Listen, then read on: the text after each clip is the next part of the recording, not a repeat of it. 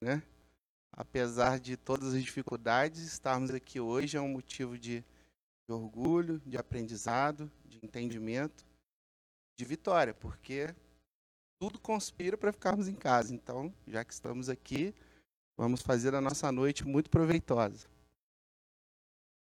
Hoje teremos aqui a apresentação do irmão Iago Teodoro, com o tema A Expiação e o Arrependimento. Em seguida, eu farei uma breve mensagem, 15 minutos. Faremos a prece inicial. Eu passo a palavra para o nosso irmão. Lembrando a todos que quem tiver interesse, quem precisar, já estamos com o nosso passe individual novamente. A casa, após a palestra, começa os trabalhos ali do passe, então prazer receber a todos após os trabalhos e a palestra. Amanhã, fechando o mês de agosto, teremos às 8 horas da manhã o irmão Edmundo Amorim fazendo a palestra com o tema Reforma Moral. Quem puder comparecer, será um prazer. Antes de iniciar os trabalhos, eu queria pedir a todos a colaboração. Quem tiver com celular, que por favor deixe no silencioso ou desligado. Se houver a necessidade de atender, se alguém estiver de plantão, for médico, precisar atender a sua chamada, que fique no celular no Vibra, para não atrapalhar os trabalhos, a palestra do irmão e a vibração da casa. Queria pedir também a colaboração de todos que vêm aqui assistir as palestras, que evitem de parar nas garagens ao redor aqui da casa, para que a gente não seja é, pego de surpresa e tenha um morador nos pedindo para retirar o carro no meio dos trabalhos.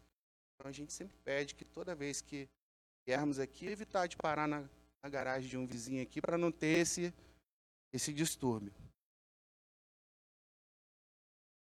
Aqui na casa, nós temos, às segundas-feiras, na sala 14, os trabalhos do grupo Renascer.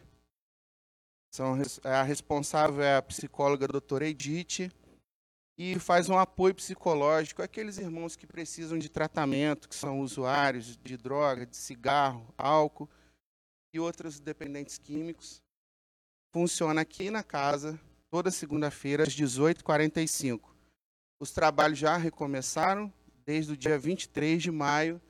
Então, se a gente tiver um irmão um conhecido, um parente, alguém que precisa dessa assistência aqui na casa toda segunda-feira, a partir das 18h45 na sala 14. Na segunda-feira também, na sexta, é o dia da nossa famosa pizza frita. É um atrativo a mais para vir na palestra, porque a pizza frita é muito gostosa. Então, quem estiver aqui presente na segunda e na sexta, Aqui embaixo nós temos a venda das pizzas fritas, que ajuda a casa a se manter e os trabalhos que a gente oferece aqui. O estudo sistematizado da doutrina espírita é o estudo que aprofunda a doutrina para quem tem interesse de conhecer mais sobre o espiritismo, sobre, seu, sobre os seus entendimentos, sobre tudo que é aquilo que Kardec nos deixou e suas obras. As aulas são às quartas-feiras, toda quarta-feira, a partir das 19h45. As inscrições e informações são feitas aqui embaixo na secretaria. Então, quem tiver interesse de aprender mais sobre a nossa doutrina, aprofundar para poder multiplicar o conhecimento, toda quarta-feira será um prazer receber aqueles que tiverem a vontade e o interesse de se aprofundar um pouco mais. Eu não sei se todos sabem, mas está em cartaz ah, não, amanhã, né? Dia 1 de 1 a 14 de setembro, o filme do, do chama Predestinado. É mais um filme espírita que está entrando no, na rede de cinemas e fala sobre o espírito de Dr. Fritz e o médium Zé Igor. Quem gostar de filme espírita, que tiver a disponibilidade, está passando a partir de amanhã no Teatro Gacemes. Que hora? Ah, não tem horário aqui. Não, não tem horário da sessão, mas fala que é a partir do dia, dia 1 ao dia 14 de setembro. Todo sábado temos agora, temos não, voltamos com o trabalho da evangelização, né? A Escola de Evangelho Maria Estela. Todo sábado, de 15h45 às 17h30. para podermos trazer os nossos pequenos para conhecer as palavras de Jesus e seus ensinamentos, começar a evangelização desde pequeno, para que essa semente possa dar frutos no futuro de pessoas mais humanas, mais evangelizadas. As campanhas permanentes da casa são as campanhas do quilo. Nós temos visto aí pessoas passando fome, com muita necessidade, todos os dias no noticiário é possível ver as pessoas pedindo ajuda, campanha. Eu sei que é difícil para nós no momento econômico que todos nós estamos vivendo, mas eu acho que se cada um de nós que vem aqui assistir uma palestra trouxer um quilinho de alimento, um pacotinho de macarrão, um litrinho de leite, já vai fazer muita diferença para quem precisa. Então a casa sempre pede para nós é, reforçar esse pedido da campanha do quilo. Eu acho que é muito importante. Eu acho, não, tenho certeza não é possível que nenhum de nós não possa contribuir com um quilinho de feijão, um pacotinho de arroz, para ajudar as pessoas que não têm nada. Além da campanha do quilo, temos o bazar de roupa, calçado, utilidade doméstica, artesanato que são feitos aqui na casa. Então, quem puder, não é obrigado, isso bem claro, quem puder contribuir, assimilar algum produto desses, vai estar nos ajudando também Campanha de latinhas. As latinhas podem ser doadas aqui embaixo. Nós temos um coletor aqui. Quem não conhece, é só descer aqui a secretaria, vai se deparar com o bazar, com os artesanatos e com o coletor de latinhas que está logo ali embaixo. É só trazer um saquinho. Se tiver com vergonha, pode deixar ali. A gente mesmo apanha e faz a seleção das latinhas ali. Então, esses são os recados de hoje. Eu vou fazer a breve leitura aqui é da mensagem número 4 do livro Fonte e Vida, psicografado pelo nosso querido Francisco Cândido Xavier, Espírito Emmanuel, e diz assim: o título é Cada Qual. Ora, há diversidade de dons, mas o Espírito é o mesmo. Carta de Paulo aos Coríntios, capítulo 12, versículo 4. Em todos os lugares e posições, cada qual pode revelar qualidades divinas para a edificação de quantos com ele convivem. Aprender a ensinar constitui tarefas de cada hora, para que colaboremos no engrandecimento do tesouro comum de sabedoria e de amor. Quem administra mais frequentemente pode expressar a justiça e a magnanimidade quem obedece dispõe de recursos mais amplos para demonstrar o dever bem cumprido. O rico, mais que os outros, pode multiplicar o trabalho e dividir as bênçãos. O pobre, com mais largueza, pode amealhar a fortuna da esperança e da dignidade. O forte, mais facilmente, pode ser generoso a todo instante. O fraco, sem maiores embaraços, pode mostrar-se humilde em quaisquer ocasiões. O sábio, com dilatados cabedais, pode ajudar a todos, renovando o pensamento geral para o bem. O aprendiz, com oportunidades multiplicadas, pode distribuir sempre a riqueza da boa vontade. O são, comumente, pode projetar a caridade em todas as direções o doente, com mais segurança, pode plasmar as lições de paciência no ânimo geral. Os dons diferem, a inteligência se caracteriza por diversos graus, o merecimento apresenta valores múltiplos e a capacidade é fruto do esforço de cada um. Mas o Espírito Divino que sustenta as criaturas é substancialmente o mesmo Todos nós somos suscetíveis de realizar muito na esfera de trabalho em que nos encontramos. Repara a posição em que tu sirvas e atende aos imperativos do infinito bem. Coloca a vontade divina acima de teus desejos, e a vontade divina te aproveitará. Esse cada qual quer dizer que todos nós somos capazes de aprender e ensinar qual de nós que, por mais que tenha conhecimento, não é capaz de aprender? E por mais humilde que seja, não é capaz de ensinar o nosso filho que é o bem, o nosso irmão a agir corretamente, a nossa família seguir no caminho do bem. Esse é o cada qual que faz a nossa mensagem aqui hoje. É que cada um de nós é responsável por ensinar, aprender e multiplicar os ensinamentos que o Cristo nos deixou. Eu vou fazer a prece inicial, vou pedir a todos que vamos elevar o nosso pensamento até Jesus, pedir a Ele que nos oriente, que nos dê a sabedoria, que nos dê a força que precisamos para enfrentar todos os nossos problemas diariamente. Agradecer pela oportunidade de estarmos aqui hoje, agradecer a oportunidade de termos as nossas famílias reunidas, a nossa saúde, o nosso lar, os nossos sentidos que nos permitem estarmos aqui hoje ouvindo, aprendendo, nos comunicando após a palestra, levando a mensagem aos nossos entes queridos. Agradecer ao Senhor Jesus por mais uma oportunidade de aprendermos com seus ensinamentos e nos tornarmos agentes de multiplicação do bem.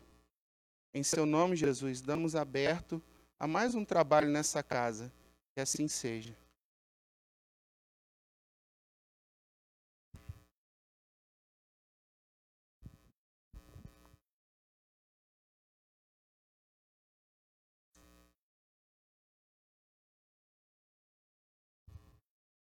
Bom, boa noite a todos. É sempre com grande honra e felicidade que aceitamos o convite de estarmos aqui na nossa casa, que nos recebe, que nos acolhe, que está conosco, a fim de que nos tornemos cada vez melhores, que nos tornemos indivíduos mais fiéis no sentido de prática do evangelho em si. Bom, o cenário era dos mais característicos. Durante o Império Romano, as vestes como as túnicas brilhantes, as armaduras douradas, o materialismo era o que imperava. O que é permitido e o que é proibido, instituições dinheiro, salário,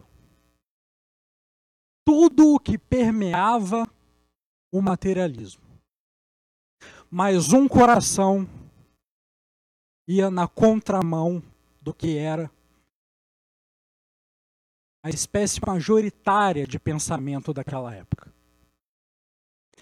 Um homem que talvez seja um dos, um dos maiores revolucionários que a humanidade já viu.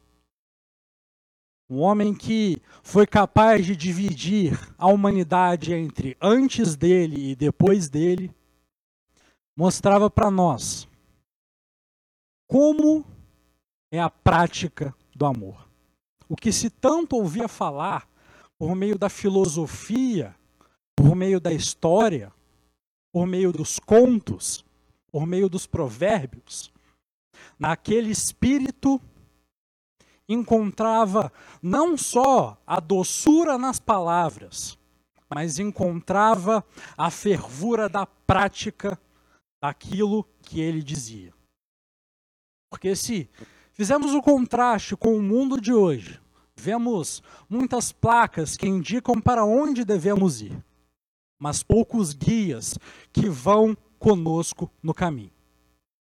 E Jesus assumiu essa responsabilidade como espírito puro que já era na época em que esteve encarnado aqui, de não só transformar o pensamento da sua época, mas também de demonstrar com seus atos aquilo que era realmente importante para o espírito. E é dentro desse cenário que um dos senadores mais importantes da época do auge do império, entre os anos 30, desesperado pela doença que era cometida por sua filhinha, perscrutando os grandes problemas que um lar pode enfrentar e que um pai pode enfrentar. Sentindo o gosto amargo da possibilidade do desencarne de um espírito que ele e sua esposa Lívia vieram a colocar nesse mundo. Diante disso, Públio Lentulus, meio que sem querer, talvez o seu espírito quisesse, mas a sua matéria ainda resistia. Procura o Cristo e o Cristo dá uma chamada nele. Você não está sonhando como acha que está. E diante disso, leremos o diálogo.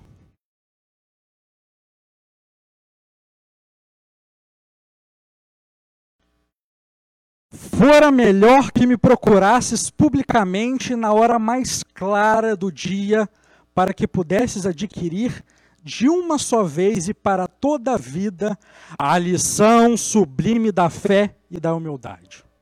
Mas eu não vim ao mundo para derrogar as leis supremas da natureza e venho ao encontro do teu coração desfalecido.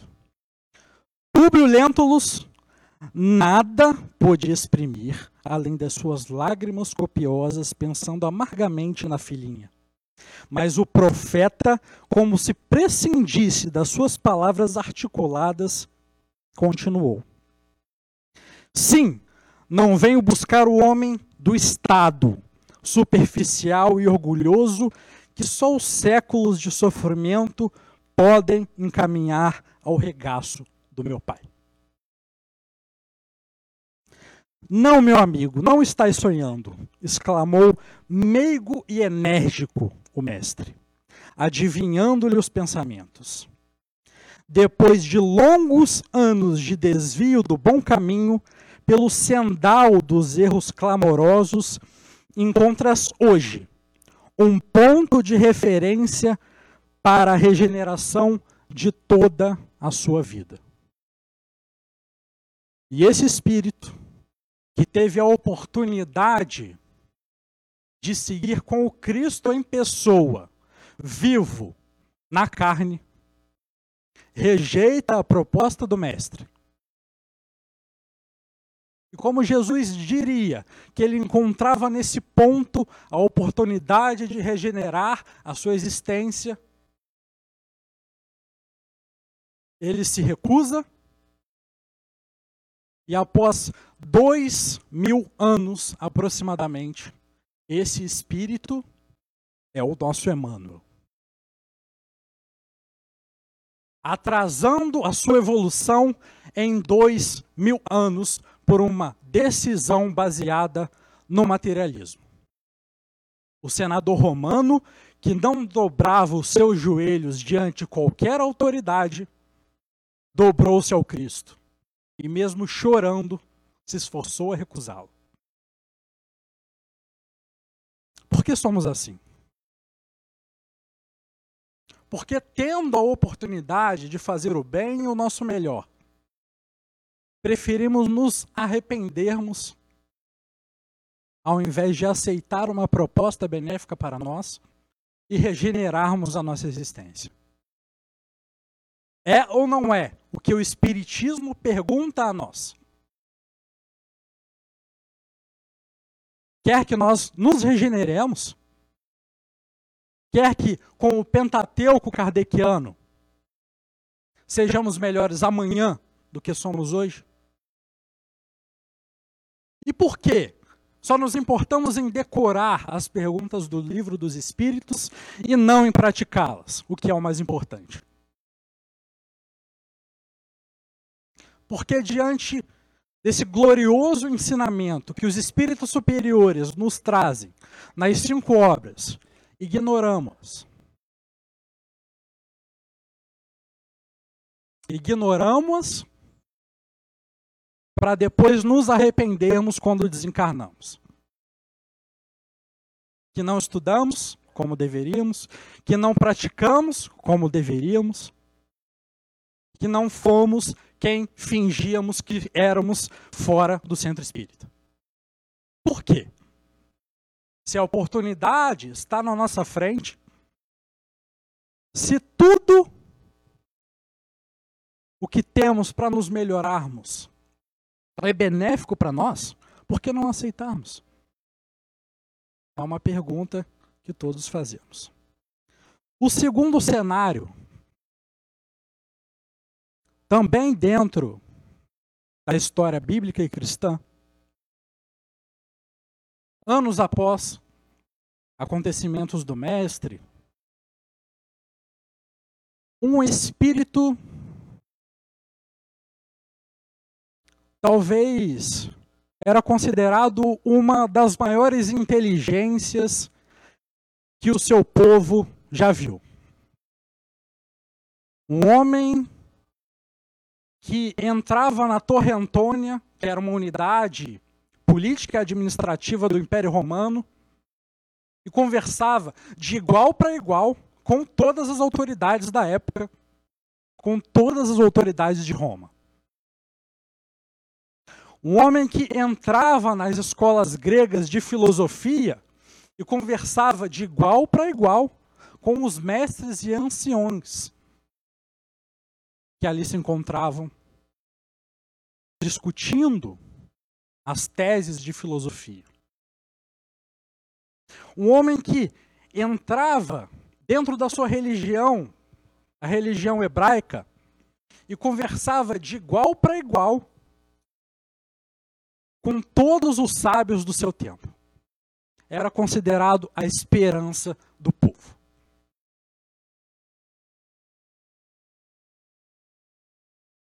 Paulo de Tarso, ou melhor, Saulo de Tarso, dentro desse entendimento que era o intelectualismo, dá então o início à perseguição aos cristãos. Revoltado, receoso com a multiplicação daquele movimento que fora propagado anteriormente por um carpinteiro. Ele então se dirige e organiza movimentos orquestrados a fim de que os cristãos fossem eliminados. E mais tarde ainda, ele é responsável pela morte do seu cunhado Estevão, irmão de Abigail.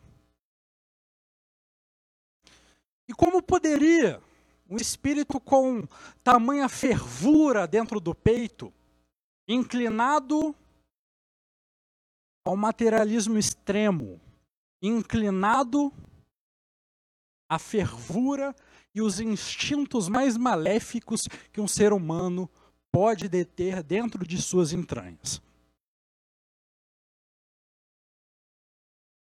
E então, a caminho de Damasco, na perseguição a Ananias, Paulo de Tarso enxerga um clarão.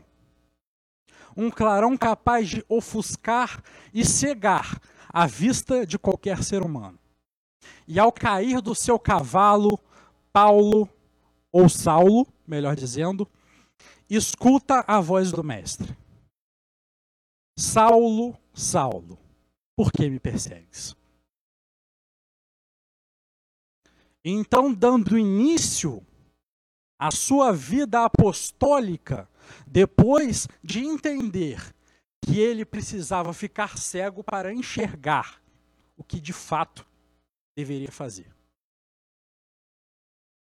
Pois aquela convicção que o levava dentro da religião hebraica para a condução e a firmeza que detinha com os conceitos mosaicos, agora será utilizada para o bem. Paulo arrepende-se e entende que ele estava enganado. Arrependeu-se dentro da sua vida e passou a ser o maior propagador do cristianismo. Foi sujeito a pedradas, a ofensas, a torturas, mas agora somente o corpo sofria. Somente o corpo sentia a dor física. O seu espírito havia encontrado a liberdade. O seu espírito havia descoberto que era imortal. E dentro desse arrependimento, Paulo de Tarso nos demonstra hoje, para nós, que o arrependimento pode ser útil. Pode ser útil se ele não nos paralisar. Não se entreguem à culpa, não nos entreguemos à culpa,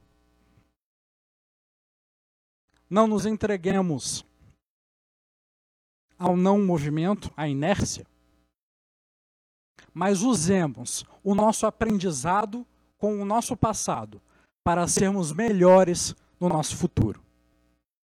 Se algo tem de importante, é isso.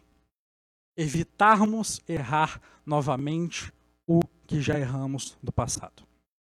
As oportunidades existem. Sempre haverá uma nova oportunidade.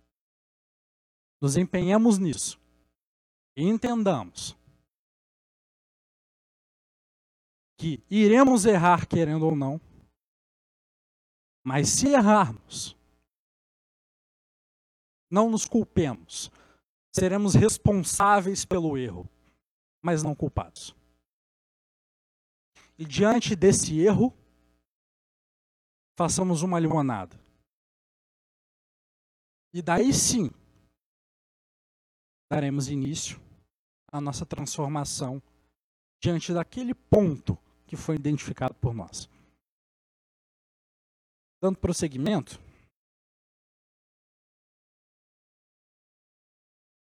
a gente vai entender que no dicionário a expiação quer dizer purificação de crimes ou faltas cometidas, meio usado para expiar-se uma penitência. O arrependimento, pesar ou lamentação pelo mal cometido, negação ou desistência de algo feito ou pensado no passado. E dentro disso, a gente vai para o livro dos Espíritos, onde a gente vai ter alguns esclarecimentos.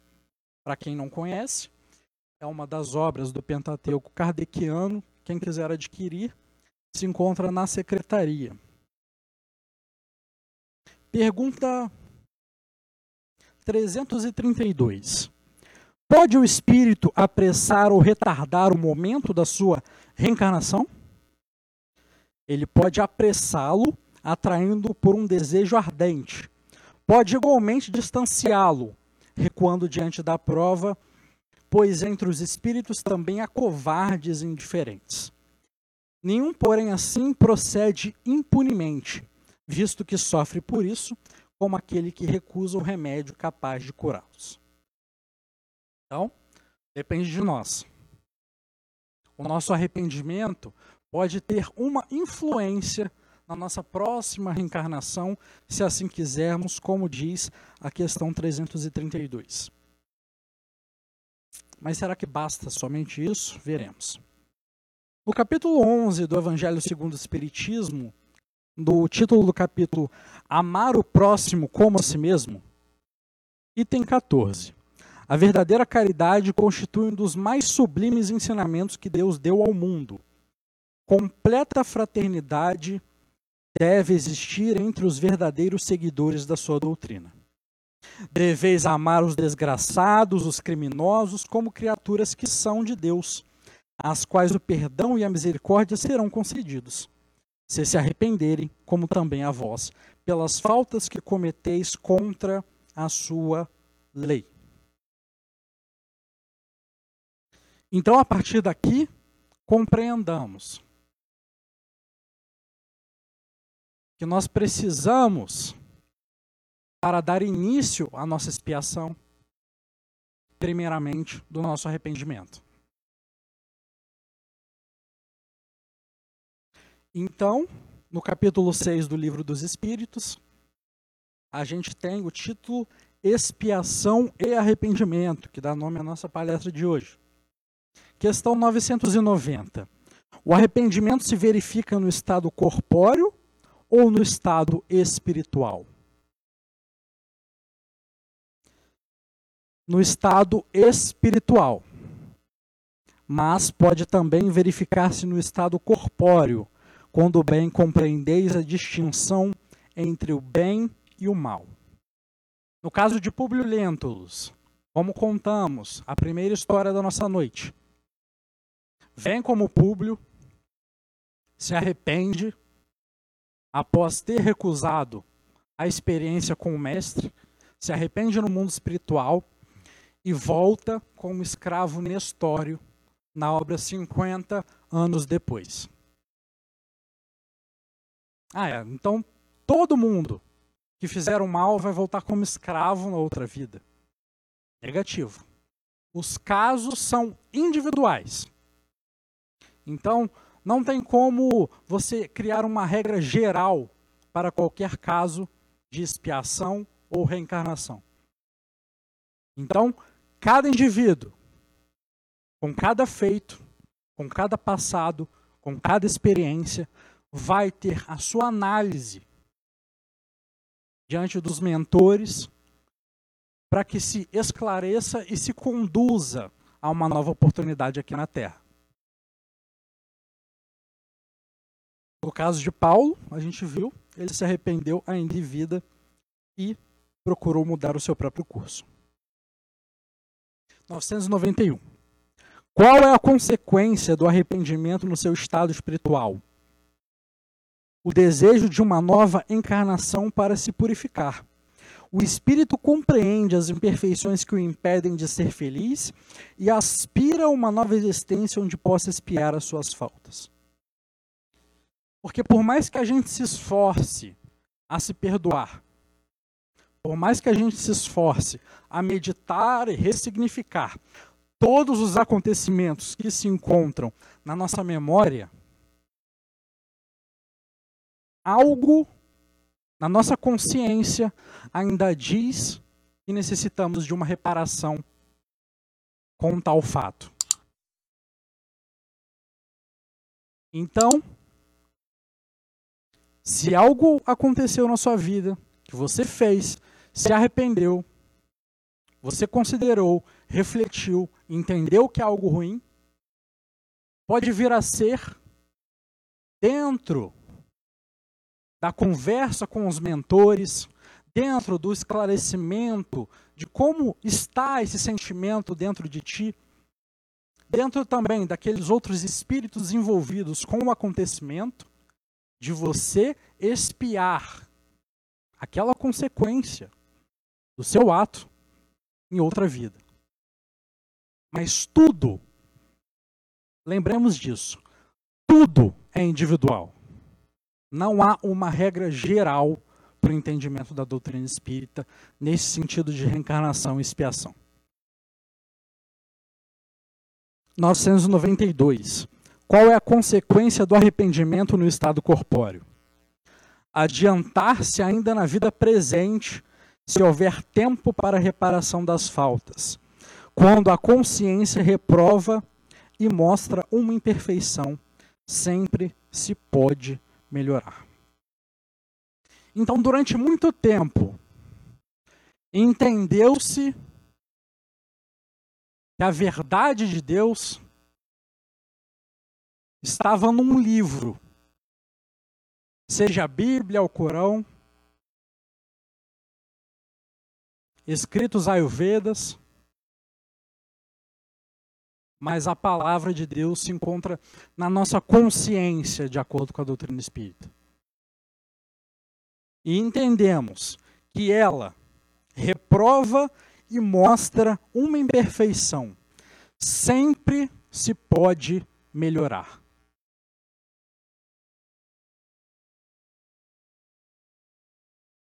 993. Não há homens que só possuem o instinto do mal, sendo inacessíveis ao arrependimento? O indivíduo não se arrepende nunca? Será que existe alguém assim? Já te disse que se deve progredir sem cessar. Aquele que nessa vida só possui instinto do mal, numa outra terá o do bem.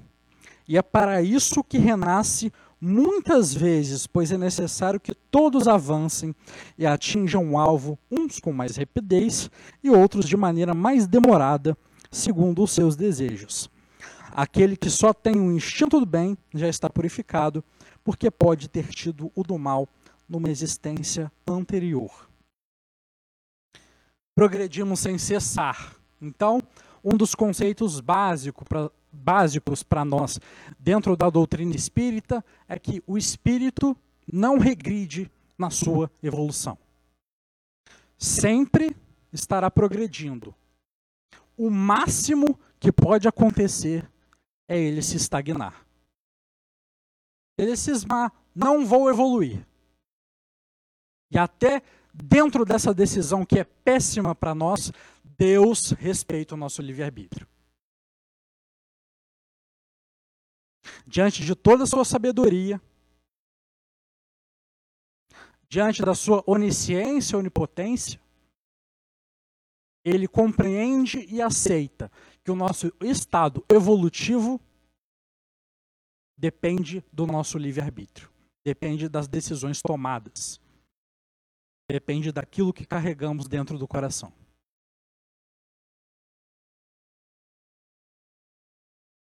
994. O homem perverso, que durante a vida não reconheceu suas faltas, sempre as reconhecerá depois da morte?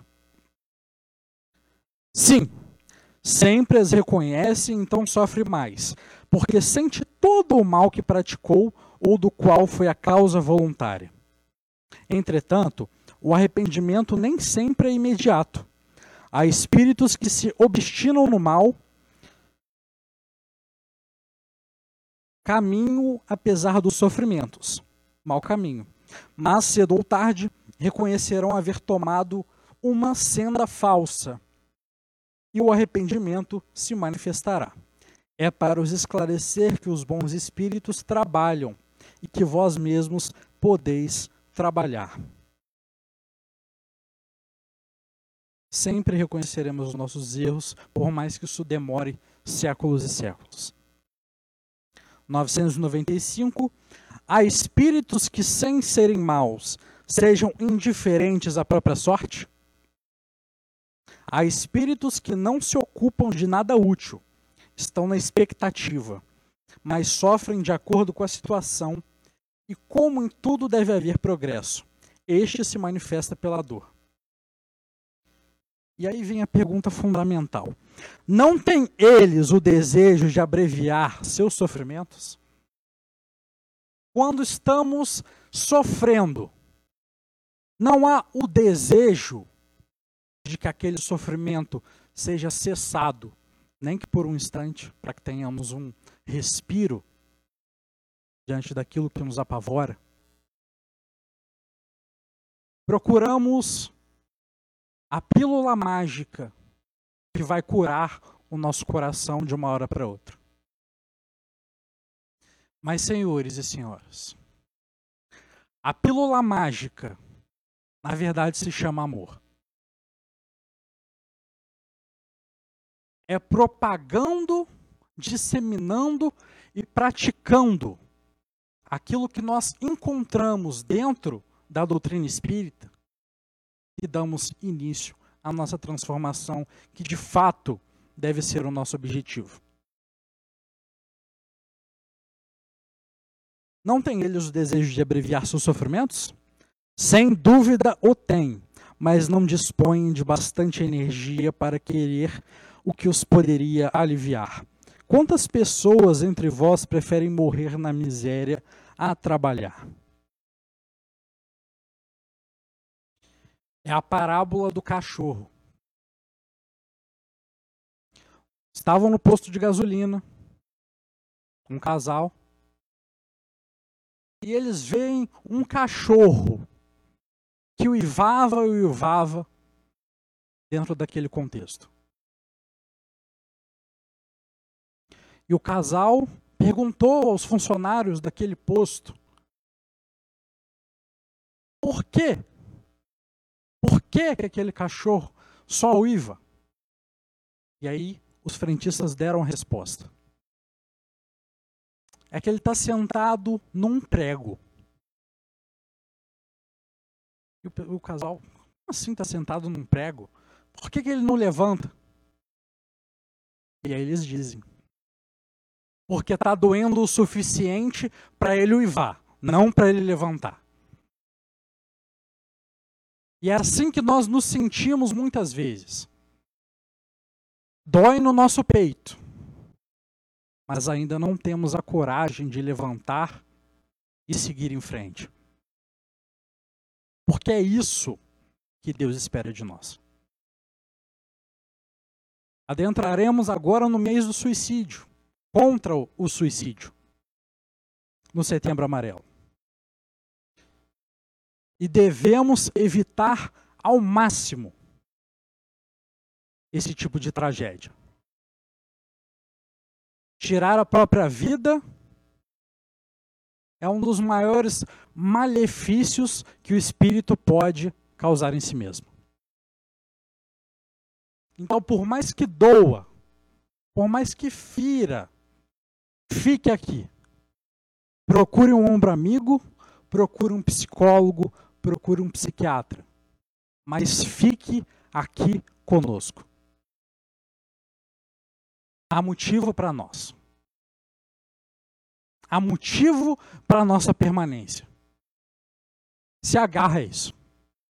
Entenda que a sua vida vale muito mais do que você está pensando e a dor da sua ausência vai fazer que muitas lágrimas sejam derramadas. Portanto, fique, permaneça, esteja com a gente, estude, trabalhe, mas não desfaleça.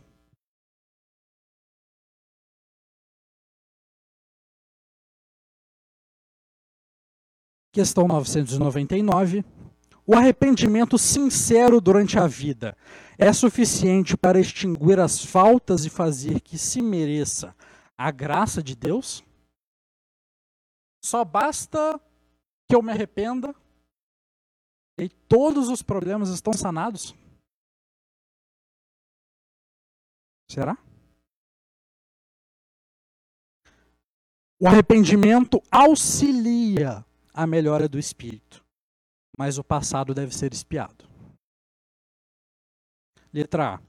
Se de acordo com isso um criminoso dissesse que, tendo de espiar o passado, não precisa se arrepender, quais seriam para ele as consequências? Se teimar no pensamento do mal, sua expiação será mais longa e mais penosa. O nosso livre-arbítrio, mais uma vez. Queremos o mal? O mal estará conosco. Se buscarmos o bem, o bem nos procura. Dentro do livro Céu e Inferno,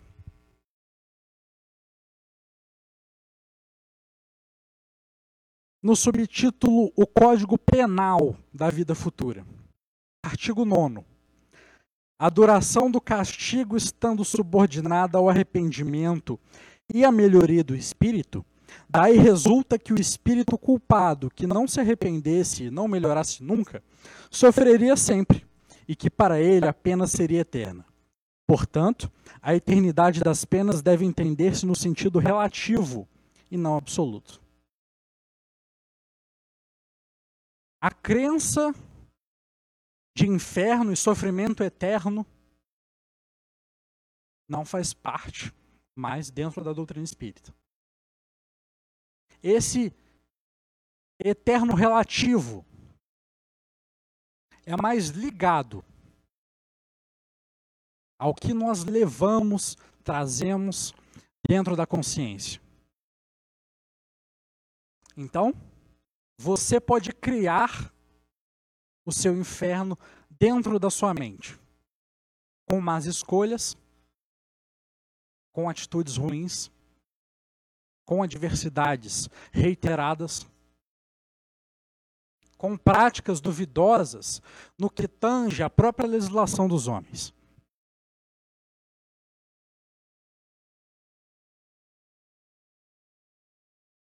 E por que Paulo conseguiu a liberdade? A liberdade do seu espírito. Mesmo estando preso, sendo escorraçado, ele se encontrava livre. Porque a sua mente, o seu espírito, se via fora das amarras, brilhando e vibrando na sintonia do que era o amor do Cristo. Ele entendeu. Entendeu a mensagem. Entendeu por meio do trabalho e da demonstração de amor a importância do Evangelho. Não só da pregação, mas da prática. Questão mil. Podemos, desde esta vida, resgatar as nossas faltas? Só em uma vida.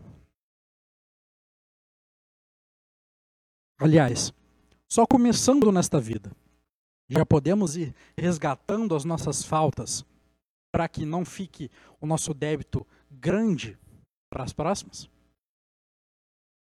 Sim, reparando-as mas não julgueis resgatá-las por algumas privações pueris ou por meio de doações de após a morte, quando de nada mais necessitais.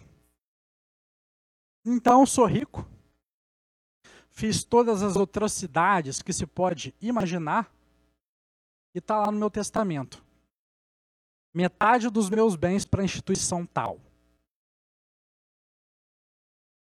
Tá tudo certo? Tá espiado? A gente sabe que não. É o caso de Frederick Finger, o homem que foi presidente da FEB, Federação Espírita Brasileira, que começou a gráfica da instituição espírita lá porque numa época em que ninguém queria editar livro espírita. O homem que trouxe o LP para o Brasil.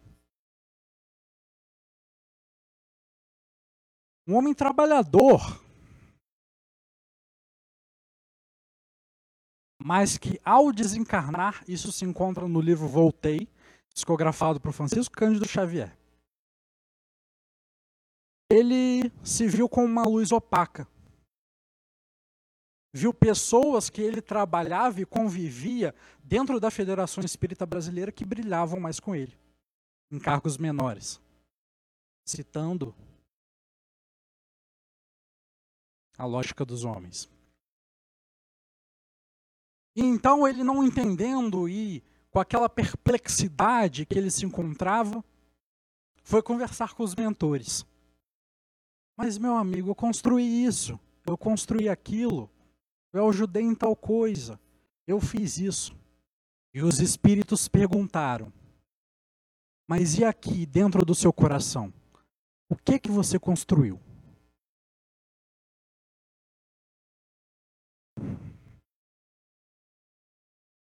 Deus não considera um arrependimento estéril, sempre fácil e que só custa o trabalho de bater no peito.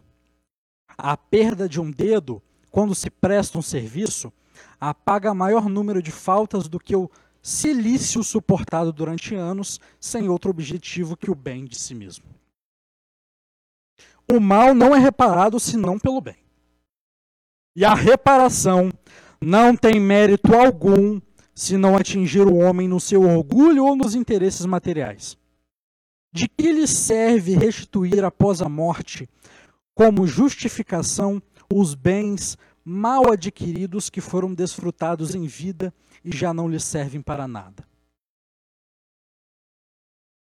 De que lhe serve a privação de alguns gozos fúteis e de algumas superfluidades, se o mal que fez a outrem continua o mesmo. De que lhe serve, enfim, humilhar-se diante de Deus se conserva o seu orgulho diante dos homens? O Evangelho não é um simples breviário para o nosso genuflexório. Não basta somente eu colocar um livro em cima de uma cabeceira, me ajoelhar, pedir perdão, se esse perdão não for sincero. É o caso da parábola do óbolo da viúva que Jesus conta em que o publicano queria dar muito dinheiro, a viúva dava só umas moedas e Jesus diz: ela deu muito mais porque deu tudo o que tinha.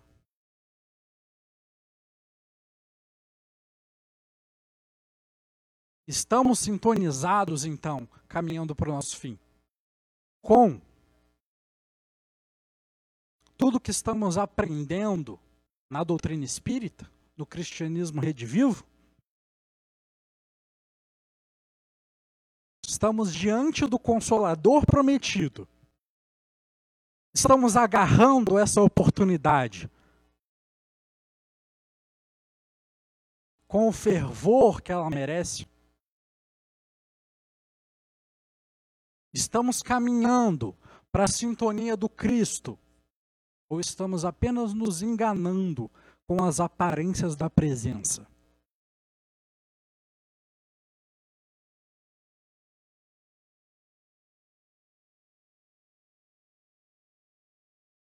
Diante do arrependimento e da expiação, que saiamos daqui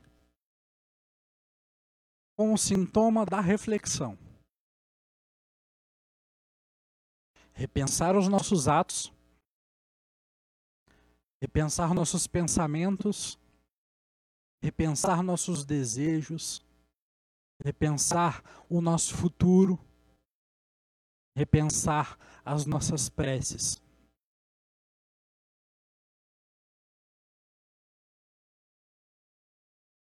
Muito obrigado, meus irmãos.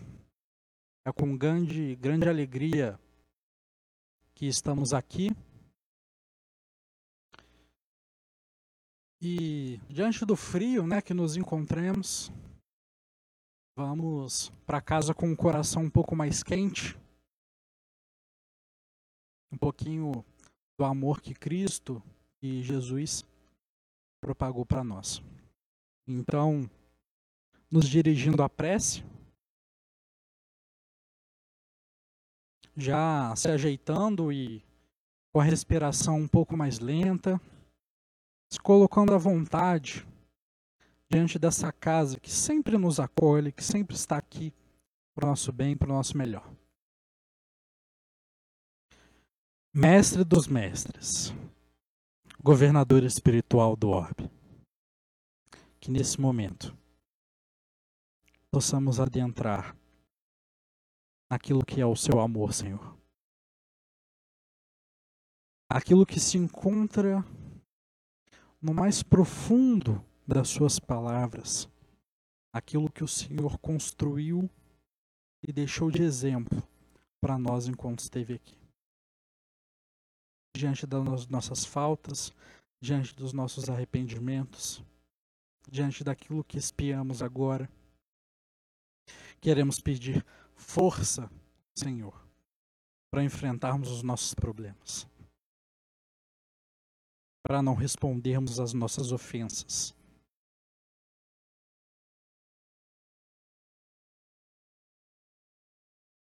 Para que tenhamos paciência e sabedoria diante da adversidade. Para que estejamos o máximo possível em consonância com o vosso evangelho. Para que o nosso querido Emmanuel, para que o nosso amado Paulo de Tarso nos guie nesse caminho de muita dificuldade, mas sempre com soluções. Nunca desistiremos, Senhor. E sabemos o tanto que ainda necessitamos de Ti, do Seu acalento, do Seu amor, da Sua vontade. E além disso, gostaríamos também de direcionar os nossos pensamentos para aqueles que se encontram nos hospitais, nos asilos, nos orfanatos, nas prisões, nas instituições de caridade, nas casas de detenção de menores. Dirigimos também as profissionais do sexo, aqueles que se encontram em situação de rua, aqueles indivíduos e por mais que vejam o mundo como está, ainda trabalham e se esforçam para trabalhar no bem. Mestre dos mestres, esteja sempre conosco, assim seja.